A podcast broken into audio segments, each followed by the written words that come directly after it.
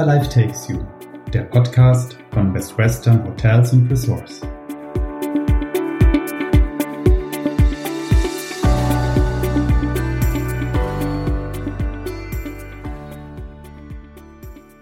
Herzlich willkommen zur aktuellen Ausgabe des Podcasts von Best Western Hotels and Resorts. Ich bin Alexander Teichert, Direktor Hotelentwicklung und gemeinsam mit meinem Team für die Hotelexpansion in der Region Central Europe verantwortlich. Ich habe mir heute einen ganz besonderen Gast eingeladen, in Krefeld geboren, in der Welt zu Hause und seit 2008 Geschäftsführerin des Best Western Premier Parkhotel Engelsburg in Recklinghausen. Herzlich willkommen, Susanna Großmann. Ja, danke, lieber Alex, für die Einladung. Ich bin schon sehr gespannt, worüber wir heute sprechen.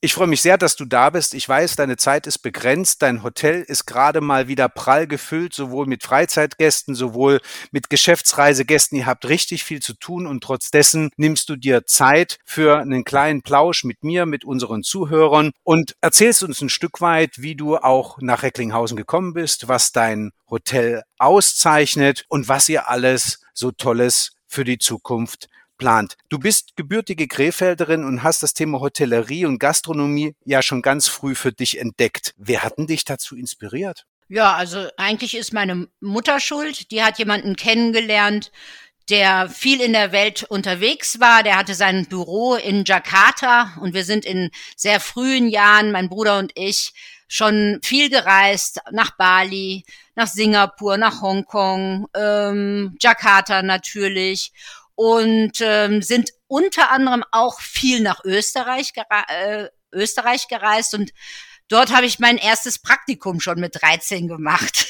Mhm. hab da schön den Gästen den Kakao drüber geschmissen. Der Fleck war anschließend sehr lange noch zu sehen. Und die sind auch dann schuld gewesen, also meine Mutter und ihr Lebensgefährte, dass ich nach Österreich in eine der, ich würde mal sagen, besten Hotelfachschulen äh, gekommen bin, in die höhere Lehranstalt für Fremdenverkehrsberufe Schloss Klessheim. Und genau so mussten wir das auch damals am Telefon sagen. Was hast denn du dort auf der Hotelfachschule am sinnigsten und am unsinnigsten gelernt? Das ist eine schöne Frage. Da muss ich jetzt wirklich nachdenken. Also was mich da wirklich auch ähm, sehr geprägt hat, wir wurden da ja schon angehalten oder wir mussten damals schon Schulkleidung tragen. In vielen Ländern ist das ja gang und gäbe, in Deutschland eigentlich nicht. Mhm. Und das war zum einen schon mal eine gute Vorbereitung für meinen anschließenden Beruf, weil da trägt man nun mal in verschiedenen Positionen auch Uniform. Die Schule ist sehr, sehr gut aufgebaut gewesen. Also man hat Praxis und Theorie wirklich ausgiebig durchgemacht. Viele Praktika schon in den Ferien sogar. Da war ich zum Beispiel im Schloss Fuschel und auch dadurch, dass meine Eltern dann weitergezogen sind in Sri Lanka, im Hotel Ramada Renaissance in Colombo. Ja, und äh, das war schon sehr sinnig, dass die Theorie und Praxis wunderbar kombiniert haben. Man wurde also schon ganz gut vorbereitet auf das spätere Hotelleben. Und unsere Zuhörer erinnert ja vor allem nicht nur die sinnigen, sondern die unsinnigen Dinge. Was ist denn dir da in Erinnerung geblieben? Die unsinnigen Dinge. Tja, ja, es war schon teilweise sehr anstrengend. Was war unsinnig? Früher hat man ja eher gedacht, mein Gott, warum ist der jetzt so streng? Warum muss ich denn das jetzt nochmal machen? Warum muss ich denn jetzt im Studium sitzen. Das fand ich, glaube ich, doof. Mhm. Wir mussten morgens und abends im Studium sitzen. Das hieß also ein paar Stunden einfach sich vorbereiten auf das Schulleben und nachbereiten, Hausaufgaben machen und solche Sachen. Susanna, und du bist Österreich ja auch eine ganze lange Zeit hin treu geblieben, oder? Ja, es hat mir auch wahnsinnig gut gefallen und ich bin nach der Hotelfachschule erstmal ins Kasteinertal gegangen, wollte nur eine Saison machen. Mir hat's so gut gefallen. Das war so ein schönes Hotel, ähm, Hotel Römerhof im Dorf Gastein, im Dorf zu arbeiten, da zu arbeiten, wo andere Urlaub machen. Das hat mir wahnsinnig viel Spaß gemacht. Insgesamt war ich zwölf Jahre in Österreich, bis dann halt jemand gekommen ist, der häufiger mal in Ferien dort war und gesagt hat, Susanna, möchtest du nicht einfach mal mitkommen? Wie viel Mal hat er denn dein Hotel besucht, bevor du tatsächlich konkret überlegt hast, mitzugehen? Also im Hotel selber war er, glaube ich, gar nicht. Er war in einer Pension untergebracht, aber mhm. war immer zum Après-Ski und auch, der war auch zu den Osterferien da, immer wieder in diesem Turm, den ich damals leiten durfte. Das war eine kleine Bar, die zum Hotel gehörig war, die ich eigenständig äh, leiten durfte, was ja wahnsinnig spannend war. Und ja, ich denke mal, der war vier, fünf Mal da. Und der Mann kam aus dem Ruhrgebiet, wenn ich mich nicht irre, so wie du mir das zumindest erzählt hast, nämlich aus Gelsenkirchen. Und du bist tatsächlich mit nach Gelsenkirchen gegangen. Was ein Kulturschock. Was hast denn du da gedacht? Moment, jetzt müssen wir erst nochmal festhalten, nicht Gelsenkirchen, sondern Gelsenkirchen-Bur. Das ist schon was anderes. Was ist der Unterschied? Die Insider werden es wissen. Ich werde das jetzt hier nicht ausführlich berichten. Auf jeden Fall soll Gelsenkirchen-Bur ein wenig schicker sein als Gelsenkirchen. Aber ich ich will das gar nicht ausholen. Ich bin auch nicht lange da geblieben. Irgendwann bin ich ja dann auch in Recklinghausen gelandet. Wie ist denn das passiert? 2008 bist du nach Recklinghausen gegangen und natürlich auch direkt zum Best Western Premier Parkhotel Engelsburg. Wie ist es dazu gekommen? Wie habt ihr euch, du und das Hotel euch kennengelernt? Ja, zunächst einmal war ich ähm, in einem anderen Hotel hier in Recklinghausen. Da bin ich auch durch Zufall gelandet die suchten eigentlich eine Gastronomieleitung und der damalige Geschäftsführer hat nach einem mehrstündigen Gespräch mich dann doch gebeten, sein Hotel dann zu führen. Mhm. Eigentlich eine Seniorenresidenz, aber da waren einige Apartments, die nicht ähm, für Senioren hergerichtet waren und die wurden zum Hotelzimmer. Und aus 15 mhm. Angehörigenzimmer wurden 62 Hotelzimmer. Das war super spannend. Ich durfte diese Aufgabe da übernehmen. Und irgendwann, an irgendeinem Sonntag rief mich die Besitzerin der Engelsburg, die ich damals noch gar nicht kannte, an und sagte also wortwörtlich, ja, schönen guten Tag, Frau Großmann. Ähm, wir kennen uns noch nicht. Ich bin Christa Feldmann. Ich bin die Besitzerin der Engelsburg und ich würde Sie gerne kennenlernen. Sie sind mir empfohlen worden. Wow, da war ich natürlich erstmal ganz schön baff und äh, war jetzt sehr neugierig, was sie von mir wollte. Und sie wollten mir tatsächlich anbieten, hier in der Engelsburg zunächst einmal als stellvertretende Hoteldirektorin zu arbeiten. Und daraus wurden dann, ja, also ab 2008 jetzt 13 Jahre. Am 8.8.2008 habe ich meinen Geschäftsführervertrag oh. unterschrieben. Weißt du oder kannst du dich daran erinnern, wer dich damals an Frau Feldmann verpfiffen hat? ja, ich weiß auch ganz genau, wer das war. Ich habe mich auch mehrfach bei ihr bedankt. Das war eine ehemalige Mitarbeiterin des vorherigen Hotels, die zur Frau Feldmann oder der Besitzerin der Engelsburg tatsächlich gesagt hat, also wenn Sie jemanden brauchen, der Ihr Haus so führt, als wäre es Ihr eigenes, dann sollten Sie Frau Großmann anrufen. Und das hat Frau Feldmann damals auch getan. Und so bist du seit 2008 tatsächlich in Recklinghausen und auch im Hotel. Wie können sich denn die Zuhörer Recklinghausen vorstellen? Und was macht eigentlich das Hotel auch im Vergleich zu anderen Hotels in der Region aus? Ja, also ich war ja auch selber voller Vorurteile, als ich hierher gekommen bin, äh, zumal ich also vom Ruhrgebiet eher ein ganz anderes Bild hatte. Ähm, ich habe das mehr duster und dunkel und verstaubt vorgestellt. Und zum einen ist Recklinghausen nicht unbedingt eine typische Ruhrgebietsstadt. Die Recklinghäuser sagen eher, wir sind im nördlichen Ruhrgebiet, aber im südlichen Münsterland. Äh, Recklinghausen hat wirklich noch eine richtig süße Altstadt mit Fachwerkhäusern. Hier ist ganz viel Natur drum drumherum. Hier gibt's einen Naturpark Hohe Mark. Hier gibt's Stauseen, den Halterner Stauseen. Also hier ist wirklich drumherum ganz grün und es ist ein ganz süßes Städtchen. Und die Engelsburg selber, muss ich sagen, eigentlich ist das ein Prunkstück mitten in der Stadt, aber trotzdem eine kleine Oase in der Stadt. Also sie ist äh, wirklich am Rande der Fußgängerzone. Wenn man hier rausgeht, kann man direkt zu den Fachwerkhäusern äh, laufen. Und ich fand also die Engelsburg vorher schon ganz süß und habe mir die auch von außen immer angeschaut. Und jetzt, äh, ja, darf ich sie seit 13 Jahren leiten. Ich muss jetzt mal ganz vielleicht auch doof fragen, woher kommt eigentlich der Name Engelsburg? Wow, da gibt's ähm, tatsächlich zwei Versionen, die mir inzwischen die Stadtführer hier erklärt haben, weil es gibt nichts Klares, nichts, wo du nachlesen kannst. Also die eine ist, Version heißt, hier gibt es eine Straße, die heißt Im Rom Und im Rom steht ja auch die Engelsburg und daher leiten die Menschen die Engelsburg ab. Also im Rom heißt mhm. aber eigentlich ganz was anderes. Das heißt irgendwie was im Raum. Also mir gefällt eine andere Version besser. Und zwar, dass hier eine Familie Biesken gelebt hat in dieser Engelsburg. Also die hat eine sehr vielfältige Geschichte hier. Äh, die ist damals von einem Richter erbaut worden. Hier waren Regierungssitze. Der Prosper von Arenberg hatte seinen Regierungssitz hier. Und unter anderem in der ganzen Geschichte war auch eine Familie Biesken hier. Und die soll ja engelsgleiche Töchter gehabt haben. Und deswegen soll mhm. das Engelsburg heißen. Aber witzigerweise eine richtige Geschichte, also eine niedergeschriebene Geschichte gibt es dazu nicht. Verrätst du uns und unseren Zuhörern, wie alt das Gebäude der Engelsburg ist und wie groß auch die Engels oder wie klein die Engelsburg auch ist? Also 1701 ist die Engelsburg erbaut worden, damals von Klamor Konstantin Münch, eben ein Richter und demnach über 300 Jahre alt. Wie groß ist die Engelsburg? Ja, wir haben 65 Zimmer, aber die Engelsburg ist halt immer wieder ausgebaut worden, umgebaut worden, angebaut worden aus einem Hufeisen. Also das Hufeisen besteht nach wie vor mit dem West- und Ostflügel und hinten dran ist dann nochmal so ein Anbau gebaut worden und es ist sicherlich ein ganz außergewöhnlicher Bau.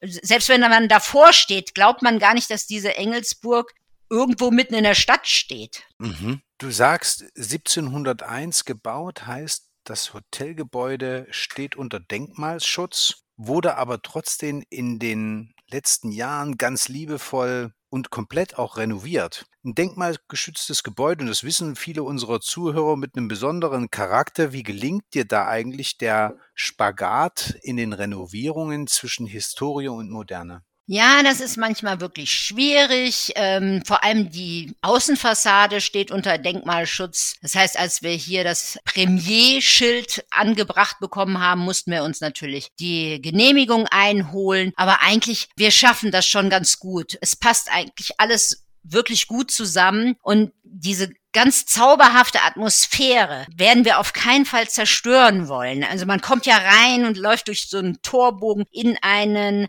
Kopfsteinpflaster Innenhof und läuft auf diesen Eingang zu. Man fühlt sich direkt in einer ganz anderen Welt. Kannst du dich erinnern, was dein erster Renovierungsschritt war, als du 2008 ins Hotel gekommen bist? Mein erster Renovierungsschritt. Ich weiß noch, dass wir innerhalb einer ganz kurzen Zeit, ich glaube alles im Jahr 2010, Hotelprogramm, Fernseher, Matratzen, alles erneuert haben. Der erste Renovierungsschritt, also die größere Renovierung findet jetzt gerade statt. Susanna, du hast uns ja schon Details zu Renovierungen so ein Stück weit berichtet. Wie lässt sich eigentlich so eine Renovierung im laufenden Betrieb vereinbaren mit den Gästen, die zu euch kommen und welche besonderen Maßnahmen müssen eigentlich dazu getroffen werden, damit sich Gäste nicht gestört fühlen? Ja, das ist halt immer eine Gratwanderung, aber das lässt sich schon vereinen. Also wir haben unseren Handwerkern ganz klar gesagt, bitte fangt erst an, wenn die Gäste abgereist sind. Da kann man schon drauf achten. Man muss ja nicht direkt um 6 Uhr morgens anfangen. Man kann auch um 10 Uhr oder auch mal um 9 Uhr anfangen. Also sobald die Gäste jetzt in irgendeiner Art und Weise gestört würden, würden wir einfach nicht weitermachen. Wir haben auch schon mal gestoppt. Wenn zum Beispiel eine Tagung gerade unterwegs ist und die eine sehr wichtige Besprechung Besprechungen haben, da kann es ja nicht von oben irgendwie so mit so einem riesengroßen Schlagbohrer losgehen. Da gebe ich dir wohl recht, wobei glaube ich, dass jeder von uns schon mal erlebt hat, dass er in einem Hotelzimmer vielleicht geschlafen hat, früh morgens recht spät aufgestanden ist oder sogar tatsächlich zu einer Tagung unterwegs war und es gab Lärm. Deshalb, ich finde es einfach schön zu hören, dass ihr da besonders darauf achtet, wobei ihr ja unterschiedliche Arten von Gästen habt. Äh, ihr habt den Geschäftsreisenden, ihr habt den Freizeittouristen. Wieso kommen die Gäste zu euch und was ist das Besondere an euch und der Region?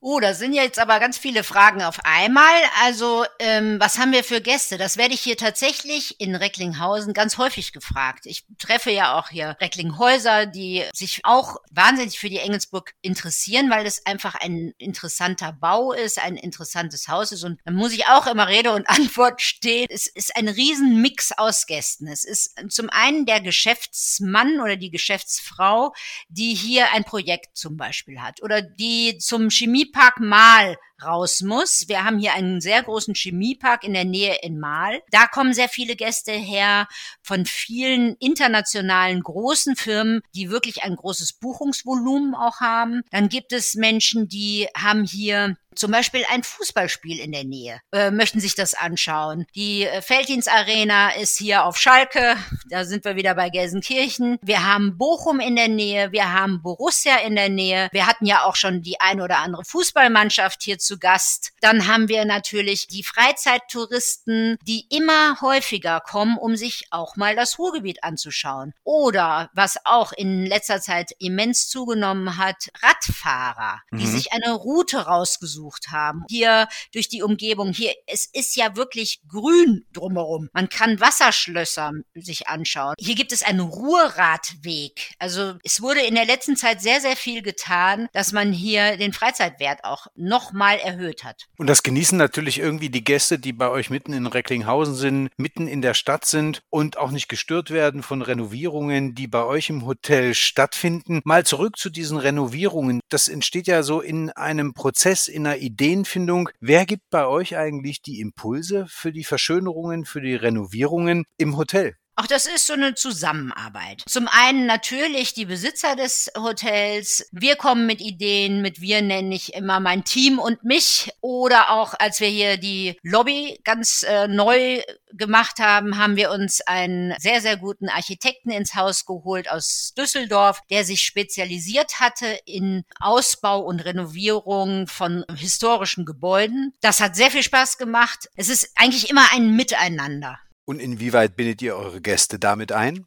Also zum einen ähm, hören wir einfach mal unseren Gästen zu. Es ist ja häufig so, dass ich an der Rezeption stehe. Ich bin ja jemand, ich muss, ich brauche ja meine Gäste um mich rum und ich stehe dann an der Rezeption und checke mal aus oder mal ein und stehe auch mal an der Bar und halt mal ein Quetschchen mit den Gästen und dann kommen auch viele Ideen von unseren eigenen Gästen. Es müssen noch nicht mal Stammgäste sein. Viele Ideen kommen auch mal, wenn man ein schönes Hotel besucht hat und gereist ist und einfach mal was gesehen hat, Mensch, das wäre ja auch was für uns. Aber vieles diktiert dir auch die Zeit, mhm. wie zum Beispiel die ganz neu renovierten renovierten Zimmer werden jetzt hauptsächlich begehbare Duschen haben, mhm. weil Badewannen werden bei uns eigentlich eher selten gebraucht und wenn dann in den Suiten und da bleiben sie drin und werden ergänzt durch eine Dusche. Nun entdecken auch Promis und VIPs erster, zweiter und dritter Güte Recklinghausen und euer Hotel als erstes Hotel am Platz. Nicht nur das Thema Übernachtung, auch das Thema Gastronomie. Wie geht denn ihr mit den Promis im Hotel eigentlich um? Du musst ja zunächst einmal erklären, warum sind denn hier überhaupt so viele Promis? Zum einen ähm, haben wir die Ruhrfestspiele hier. Seit Jahren gibt es diese Ruhrfestspielen. Kunst gegen Kohle, das ist eine Tradition hier in Recklinghausen. Und dadurch kommen sehr viele Prominente und wir haben den Grimme-Preis, der hier in der ganz nahen Umgebung auch wiederum in Mahl verliehen wird, der Adolf Grimme Preis. Und das ist ja ein hochdotierter Preis, also einer der wichtigsten Preise wohl für die kunstschaffenden Regisseure, Schauspieler etc. Und dadurch kommen natürlich viele und vielleicht auch durch Mund-zu-Mund-Propaganda. Wie gehen wir mit unseren Prominenten um? Eigentlich sind das ja ganz normale Menschen wie du und ich, eigentlich haben wir festgestellt, dass sehr viele prominente Gäste ganz normal behandelt werden möchten. Natürlich gibt es die ein oder andere oder den ein oder anderen, der eine Anforderungsliste hat, die wird vorweg geschickt und die schauen wir dann, ob wir auch alle Wünsche erfüllen können. Schön war hier die Begegnung mit Iris Berben zum Beispiel. Die hat mir erstmal ihren Hund vorgestellt. Guten Tag, das ist Paul Berben. Das fand ich ganz süß. Ich kann übrigens auch ganz klar sagen, eine wahnsinnig gut aussehende Frau. Ich stand einen Meter von ihr entfernt und sie sieht wirklich toll aus. Jan-Josef Liefers, äh, muss ich auch ganz ehrlich sagen, hat mir sehr viel Spaß gemacht. Der war zur Grimme-Preis-Auszeichnung hier, kam ziemlich spät an mit seiner Frau und schaute sich in der Lobby um und sagte, mein Gott, die sind ja alle so schick gemacht. Ich habe gar keinen Anzug mit. Und äh, ja,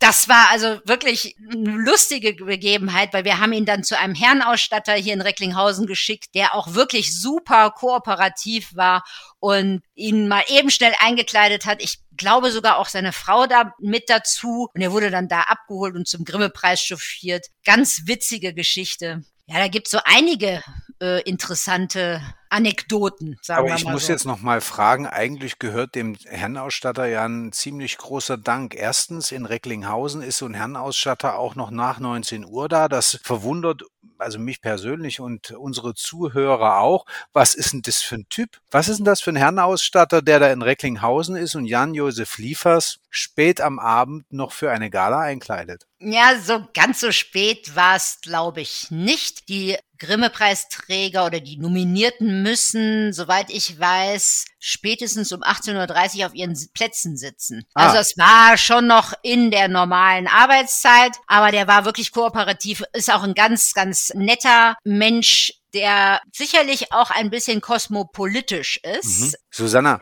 aber ihr seid nicht auf jeden VIP vorbereitet, soweit ich das im Hinterkopf habe. Hast du mir mal nicht erzählt, dass jemand völlig unvorbereitet bei euch im Hotel übernachtet hat? ich weiß, wen du meinst. Das ist wirklich eine lustige Geschichte. Da muss ich ein bisschen ausholen. Wir hatten die Monroes im Haus. Das war damals eine Folge der Popstars. Äh, drei Damen, die auserwählt wurden, eine Gruppe nachher zu bilden. Und die sind hier in der nahen Umgebung auf einem Flugplatz, glaube ich, aufgetreten. Und an dem Morgen stehe ich mit den dreien in der Lobby und wir schauen uns so das Gästebuch an, weil wir alle gerade prominenten Gäste bitten, sich da einfach mal zu verewigen. Und die drehten sich ständig um und schauten immer zu einer Person, die da saß auf unserem Sofa im Eingang mit einer älteren Dame daneben. Und die, irgendwann habe ich mich dann auch umgedreht und denke mir, ups, den kenne ich. Moment. Wusstest du denn, wer es war? In dem Moment, ja. Also ich, ich habe ihn erkannt, obwohl er ein Cappy auf hatte, Stoppelbart und es war Leonardo DiCaprio. Und der hatte allerdings auch einen traurigen Anlass hierher zu kommen. Seine Oma ähm, lebte ja hier in Oerkenschwick. Das ist eine Nachbarstadt. Mhm. Und da war er wohl bei ihr im Krankenhaus und ist deswegen mit seiner Mutter angereist, ist also komplett unvorbereitet bei uns eingecheckt, weil er sich in einem anderen Hotel wohl nicht wohlgefühlt hat. Und äh, ist mitten in der Nacht unter dem Namen seiner Mutter eingecheckt. Also noch nicht mal unter seinem Namen. Und dann erzählte mir in dem Moment, als ich nach hinten ging, ins Backoffice nennen wir das, also ich gehe praktisch in, hinter die Kulissen, unser Bankettleiter, dass er an dem Abend noch, als er eingecheckt wurde, mit ihm gemeinsam, also mindestens so 20 Minuten über seinen Laptop gesprochen hat und mhm. sich immer wieder gefragt hat, irgendwie kenne ich den, irgendwie kenne ich den. Und dann war das tatsächlich ein Weltstar und ich habe ihn dann auch angesprochen und habe mich bei ihm auch so ein bisschen entschuldigt, weil er hatte nämlich damals zwei nicht renovierte Zimmer und ich wollte doch ganz gerne, dass er dann in die Suiten umzieht. Hat er dann aber verneint, hat dann gesagt, nö, äh, ihm gefallen die Zimmer oder also seiner Mutter und ihm gefallen die Zimmer. Und dann habe ich noch gesagt, es könnte ein bisschen lauter werden, weil ähm, nebenan ist heute Abend eine Party. Sowas kommt ja vor. Wir haben ja direkt eine Hausbrauerei neben uns und dann versuchen wir natürlich die Gäste immer dahin zu legen oder in die Zimmer einziehen zu lassen, die eben schön ruhig sind. Ja, und äh, dann sagte er dann einfach nur, dass äh, er Oropax dabei hätte. Ach, der war ein ganz sympathischer, ganz netter Kerl, ist nachher noch in Recklinghausen irgendwo essen gegangen und dummerweise hat irgendjemand dann die Presse geholt und äh, er ist dann statt drei Nächte, zwei Nächte geblieben. Aber eine schöne, sehr lustige Begebenheit. Was für eine schöne Geschichte. Susanna, nun ist das Thema Übernachten ja bei euch im Hotel nur die halbe Miete. Ihr legt ganz besonders viel Wert auf Kulinarik in der Engelsburg. Die Festtafel, so heißt euer Restaurant. Der Name ist ja bereits ungewöhnlich und ist auch Programm. Woher kommt der eigentlich? Ja, da muss man wissen, dass das Fest hier ein feststehender Begriff, ein feststehender Begriff ist, sehr lustig, ein Wortspiel. Wie, wie die Festtafel auch ein Wortspiel ist. Das Fest ist ungefähr die Region oder der Kreis Recklinghausen. Mhm. Ist noch eine alte Bezeichnung und den haben wir aufgenommen, beziehungsweise wir haben eigentlich unsere Gäste wiederum mitarbeiten lassen. Der Name des Restaurants ist tatsächlich bei einem Spiel mit unseren Gästen entstanden. Wir haben einfach mal aufgerufen, rufen Sie uns Namen für unser Restaurant zu während einer Veranstaltung draußen im Innenhof. Es war damals das Wallringfest. Wir hatten alles bayerisch lustigerweise dekoriert und haben unsere Gäste wirklich mitmachen lassen und daraus ist die Festtafel entstanden, die jetzt wirklich inzwischen ein feststehender Begriff ist auch. Mhm, mh. Was macht das denn für einen feststehenden Begriff? Also worauf lassen sich Gäste ein, wenn sie zu euch zu Besuch kommen in die Festtafel? Ja, zum einen haben wir sehr lange daran gearbeitet, dass die Gäste nicht nur sagen, wir gehen in die Engelsburg, sondern wir gehen auch in die Festtafel. Mhm. Also wir versuchen mit der Festtafel auch ruhig das Festliche aufzuschnappen. Also wenn man bei uns reinkommt, ist es sehr, sehr feierlich, aber nicht zu feierlich. Es ist gemütlich. Wir haben goldene Säulen in der Festtafel. Wir haben inzwischen so kleine Tischlämpchen, die man dimmen kann, wenn man das möchte. Wir haben Kerzenschein, wir haben wirklich versucht, eine wohlige, eine Wohlfühlatmosphäre zu schaffen. Ja, in der Festtafel gibt's halt jetzt inzwischen auch eine ganz ähm, außergewöhnliche Karte. Unser Küchenchef, das den Burbaum, hat sich wirklich einiges einfallen lassen mit seinem ganzen Team, wie zum Beispiel ein Überraschungsmenü, wo man nur die Zutaten dargestellt bekommt. Also da steht dann Lachs, da steht Mahngold, da steht Salz, Pfeffer. Nee, Salz, Pfeffer, sowas Profanes würde er da nicht hinschreiben. Aber aber mit diesen Zutaten werden dann den Gästen Überraschungsmenüs kredenzt und das macht immer wieder Spaß, wie die Gäste darauf reagieren und was für ein tolles Feedback da kommt. Wir haben auch Glück, wir haben einen neuen Restaurantleiter, der gemeinsam mit unserem Herrn Benz, der schon Jahre bei uns arbeitet, das ganz toll weiterführt und weiter aufbaut. Er ist auch Sommelier, das heißt, unsere Weinkarte wird immer spezieller und immer toller. Das macht einfach Spaß. Es gibt eine Entwicklung, eine richtige Entwicklung.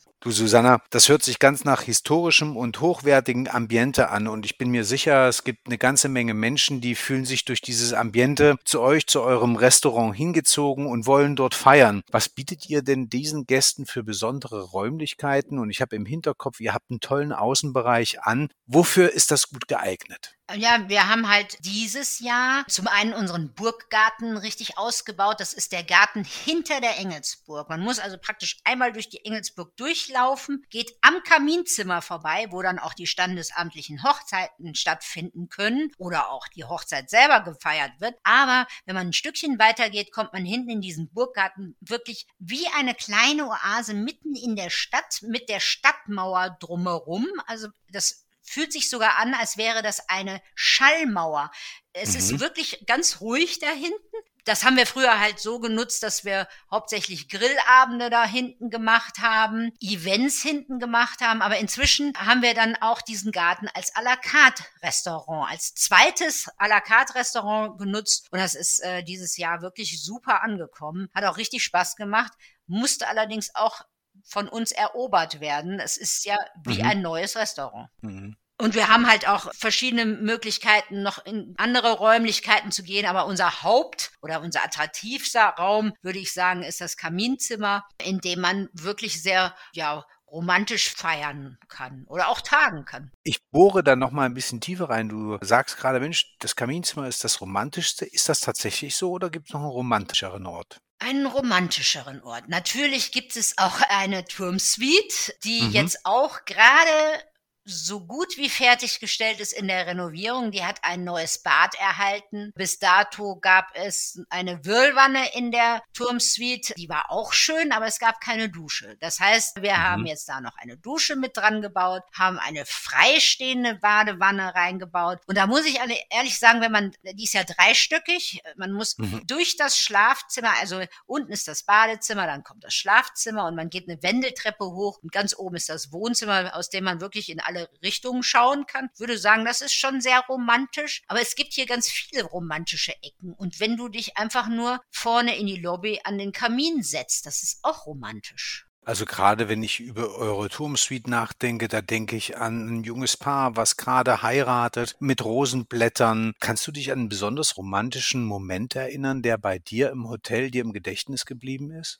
Vor kurzem bin ich wieder dran erinnert worden, weil drei Damen bei uns waren. Ich glaube, die treffen sich jedes Jahr einmal im Jahr hier in der Engelsburg. Drei Schwestern, die irgendwie unterschiedlich wohnen. Und die haben mich wieder dran erinnert, dass sie mal da waren, als ein junger Mann seiner Geliebten einen Heiratsantrag machen wollte. Und die haben diese Entstehung mitbekommen. Die saßen vorne in der mhm. Lobby, eben an diesem Kamin. Und er hatte mich gefragt, wir kennen uns schon ein bisschen länger. Susanna, kannst du mir helfen? Ich bin ein bisschen aufgeregt. Wie können wir denn das machen, dass du sie irgendwie zu mir führst? Und zunächst einmal haben sie ein schönes Abendessen im Restaurant Festtafel gehabt und ich sollte sie dann irgendwann mal entführen zu ihm. Wir hatten einen kleinen Raum fertig gemacht, wirklich wunderschön romantisch mit einem Stehtisch drin, Baccarat-Rosen. Es war alles mit Kerzenschein erleuchtet. Ja, und ich sollte sie dann zu ihm führen und habe dummerweise jetzt irgendwie die falschen Worte gewählt und habe dann zu ihr gesagt,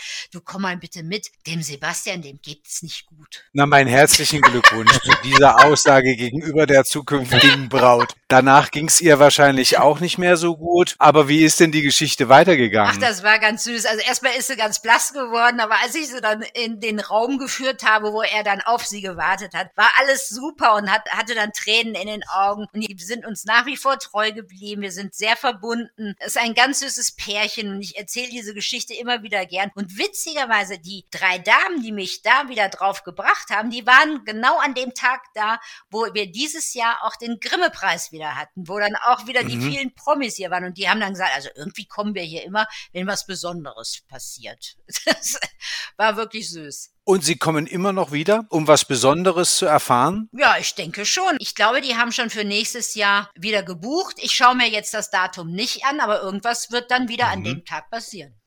Liebe Susanna, du prägst die Geschicke dieses Hauses jetzt schon seit 2008. Was glaubst du, wie das Hotel in fünf Jahren aussieht? Also das Hotel wird sich ja nicht ändern. Die Engelsburg wird wahrscheinlich immer gleich aussehen, weil es gibt keine Möglichkeit, noch irgendwie anzubauen. Wir können vielleicht auf das Flachdach noch ein Stockwerk setzen, aber wir können nicht in die Breite gehen. Wir können vielleicht besser werden, noch besser werden. Wir könnten, oder beziehungsweise da sind wir auch gerade dabei, wir wollen unsere Nachhaltigkeit ausbauen, wir wollen den Umweltschutz beachten. Wir überlegen die ganze Zeit, wo können wir noch angreifen. Ganz wichtig, die Engelsburg großartig darf sich gar nicht ändern, weil das Originelle muss bleiben. Die Engelsburg soll schon auch die Engelsburg sein, wie sie gerade ist. Wer sie auch definitiv prägt, das ist mein Team, das sind meine Mitarbeiter. Das ist ähm, auch super wichtig für mich, dass auch die Atmosphäre zwischen Team und den Gästen noch besser wird, noch ausgebauter wird, dass die äh, Mitarbeiter sich hier wohlfühlen. Gerade jetzt in der Zeit, wo wir wirklich Schwierigkeiten bekommen, wieder Fachkräfte zu finden. Wir bilden ja auch viel aus und äh, legen auch sehr viel Wert darauf, dass äh, sehr gut ausgebildet wird und legen da wirklich unser Fachwissen rein und unsere Energie. Und also da würde ich mich wirklich darüber freuen, dass vielleicht diejenigen, die wir hier ausbilden, irgendwann mal wiederkommen. Die sollen erstmal in die große, weite Welt gehen und uns demnächst mit ihrem neuen Wissen wieder bereichern. Das ist sicherlich etwas, was ich sehr hochhalten muss und werde, auch in der Zukunft. Ja, und wir bleiben dabei und wir wollen einfach weitermachen. So, und an der Stelle wünsche ich euch für die nächsten nicht nur Jahre, sondern Jahrzehnte allen Erfolg und danke dir ganz herzlich, liebe Susanna, dass du heute mit mir die ganze Zeit verbracht hast, uns allen Rede und Antwort gestanden hast und dich jetzt wieder um deine Gäste kümmern kannst. Sie, liebe Zuhörer, Ihnen danke ich ganz herzlich, dass Sie heute bei uns waren, mit uns äh, zugehört haben zu den spannenden Geschichten rund um die Engelsburg in Recklinghausen. Besuchen Sie uns jederzeit gerne auf der bestwestern.de zum Thema Reiseziele, touristisches Reisen. Ich wünsche Ihnen noch eine gute Zeit. Bis dahin.